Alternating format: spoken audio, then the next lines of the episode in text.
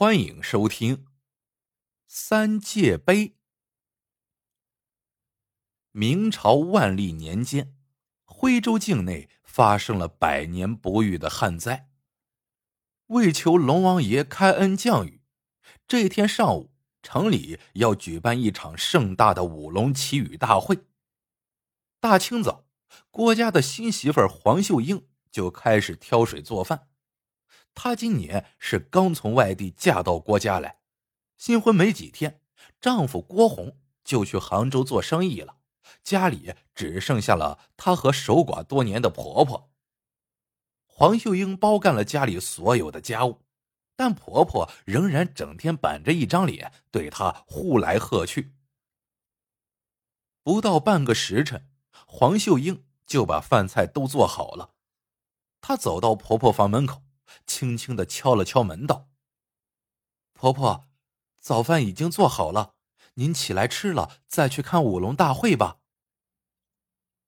好一会儿，婆婆才在里面一边咳嗽一边答道：“我今天 不太舒服，你吃过饭，一个人去看舞龙大会吧。”黄秀英本打算吃完饭下地干活的。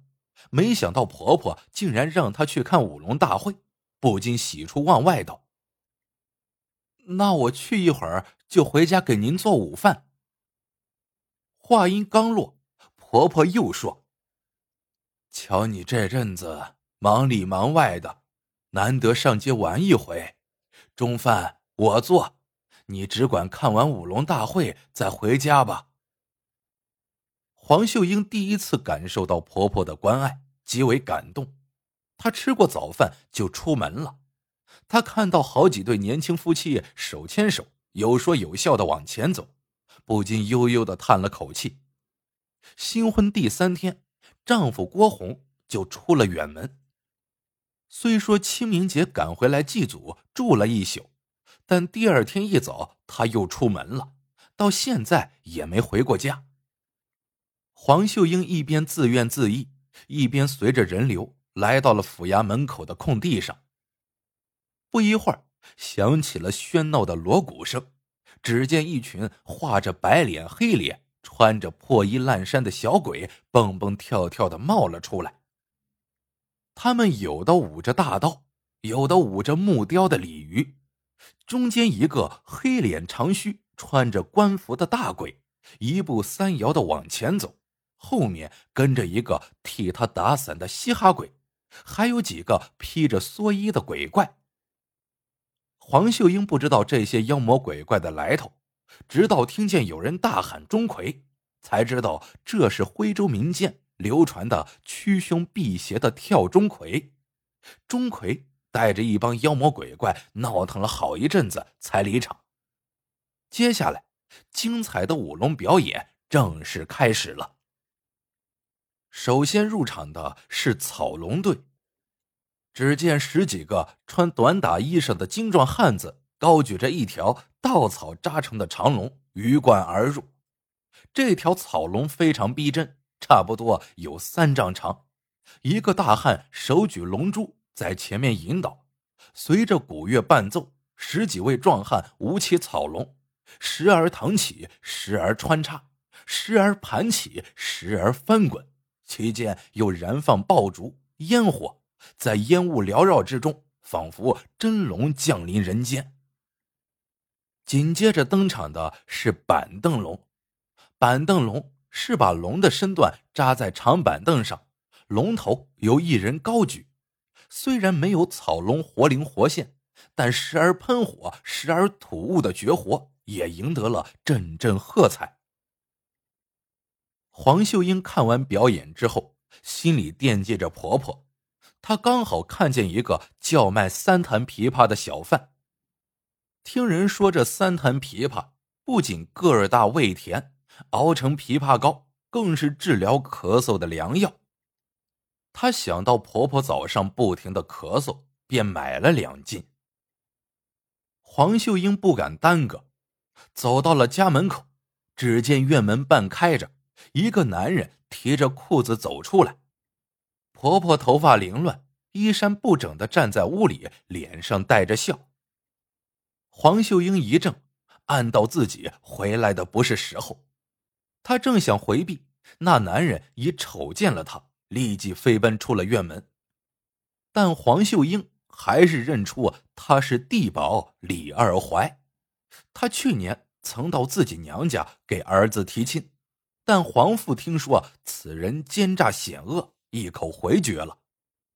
婆婆也看到了黄秀英，一下子拉下脸来呵斥道：“不是让你看完舞龙大会再回来吗？你存心跟我作对是吗？”黄秀英低下头，不敢说话。婆婆自打被黄秀英撞破奸情之后，对她是越看越不顺眼。没过几天，婆婆竟独自搬到斗山街的老屋去住了。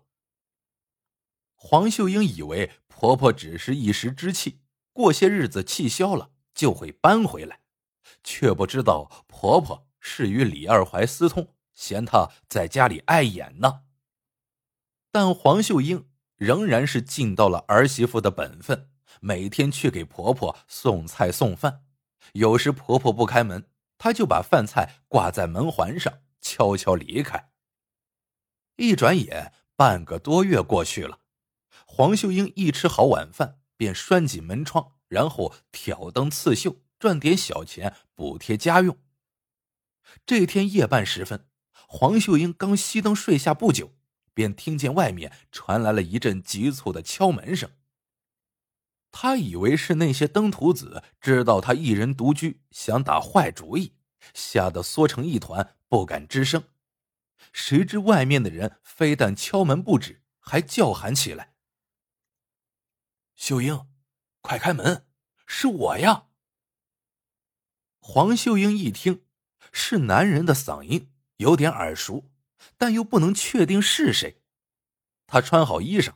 下床摸索着找到了一根木棍，握在手里，这才轻轻打开了堂屋的大门，壮起胆子走出去问：“你是谁？若想图谋不轨，我可要喊人了。”外面男人扑哧一笑，说道：“媳妇儿，我是你相公郭红呀。”黄秀英不由得心里一喜，正要抽掉门栓，可又收了手。虽说两人是夫妻，可在一起的时间加起来还没几天，这又是几个月没见，他还真拿不准外面的男人是不是郭红。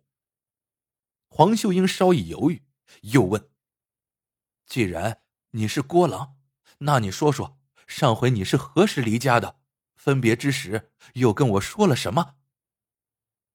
郭红不假思索的回答：“我上回。”是三月十六早晨离开家的，分别时我答应给你买杭州最好的五彩丝线。黄秀英听到这里，喜出望外的打开了院门。月光下，郭红含情脉脉的望着她说：“秀英，你真聪明贤惠。”黄秀英进屋点上灯，郭红则走到母亲房门口，轻轻敲起门来。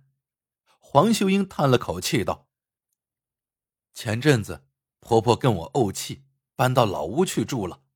我求了好多次，她都不肯搬回来。你明天去说说好话，请她搬回来跟我一起住吧。”郭红听了，面露难色。他说：“明天天一亮，我就得赶到余粮码头，因为我采购的那批文房四宝已经连夜装船了。”三天之内必须运到杭州，不然就赶不上西湖吟诗大会。那些徽墨设宴，如果不能马上脱手，会亏本赔钱的。黄秀英听丈夫又要离开，不禁埋怨起来：“你们这些商人，满脑子都是钱。你母亲含辛茹苦把你拉扯大，你既然回来了，总该去问候她一声吧。”郭红见黄秀英不开心了，就勉强答应了。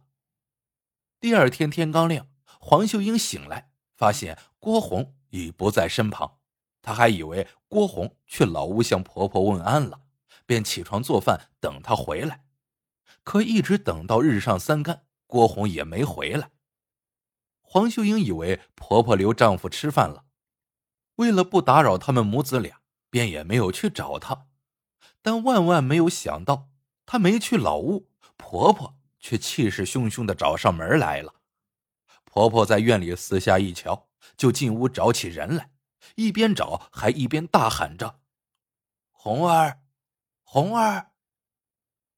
婆婆没看到儿子出来，便指着黄秀英的鼻子骂开了：“你这个贱人，为何要挑拨我跟红儿的母子关系？红儿她好几个月才回家一趟，你，你竟然不让她去看我一眼！”原来昨天晚上李二怀在外面喝酒，半夜经过郭家，恰好看到黄秀英打开院门让郭红进去。刚才他去看老相好。告诉他郭红回来了。黄秀英愣了好一会儿，才缓过神来道：“婆婆，郭郎不是一大早就去老屋看望您了吗？我刚才还在等他吃饭呢。难道他不辞而别去杭州了？”他话没说完，脸上就挨了婆婆一记响亮的耳光。婆婆又抓住黄秀英的头发，怒吼：“小贱人！”一定是你把舞龙大会那天的事儿告诉红儿了，我让你乱嚼舌头，我叫你挑拨离间。婆婆发疯似的抓着她的头发，又踢又骂。邻居刘大妈听到声响，跑来劝阻，婆婆才放开晕倒在地的黄秀英，骂骂咧咧的扬长而去。刘大妈又是掐人中，又是用凉水喷脸。总算是把黄秀英给弄醒了。黄秀英含着泪水谢过了刘大妈，然后锁上院门，直奔南门外的渔梁码头去了。他一一询问那些店家，早晨可有一艘装运文房四宝的商船在此起航。船家告诉他，今早起航的商船倒有十几艘，但装运什么，他们也不太清楚。黄秀英垂头丧气的上了岸。他站在桥上，看着一艘艘扬帆起航的商船，不禁念叨起父亲教过他的诗句：“商人重利轻别离。”他念着念着，眼泪像断了线的珍珠一样掉落下来。就在这时，天空忽然乌云密布，电闪雷鸣，紧接着倾盆大雨从天而降，黄秀英却是浑然不觉。这场大雨一直下了两天两夜，江水暴涨，看来舞龙大会真让龙王爷开心了。几天后，江水才慢慢退去。就在大伙儿为旱情得到缓解高兴的时候，这天早晨，几个洗衣的女人却在渔梁码头发现了一具浮起的男尸。